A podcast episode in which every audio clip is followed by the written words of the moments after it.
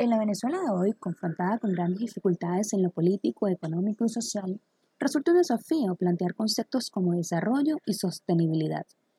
Esto solo es posible cuando se propongan nuevas rutas para diseñar e implementar una idea de progreso que hoy se presenta esquivo para el país y sus habitantes. Por ello, en el presente podcast quiero aportar mi granito de arena para transformar mi país, Venezuela, en un futuro sostenible. Un pilar importante para ello es la mejora en la educación y los cuidados de la salud. Mis propuestas irán orientadas a las mejoras de infraestructura. Lo sé, puesto, es solo una arista de tan complejos problemas en la educación y la salud que atraviesa Venezuela. Y también quiero que tengan en cuenta que estas propuestas no serán viables si no van de la mano de soluciones de responsabilidad social. Aquí voy. Propongo Centros médicos y educativos verdes.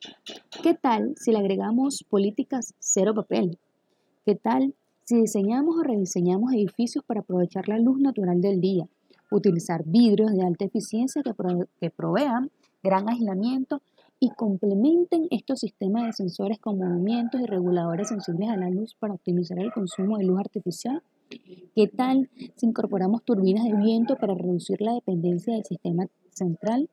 ¿Qué tal si agregamos techos y estacionamientos creados con materiales de colores claros que disminuyen la, absorción del calor y reflejan los rayos del sol?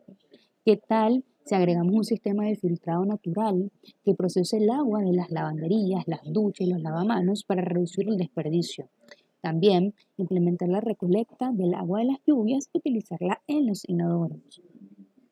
Todas estas propuestas de infraestructura son realmente viables y estoy segura que con una buena orientación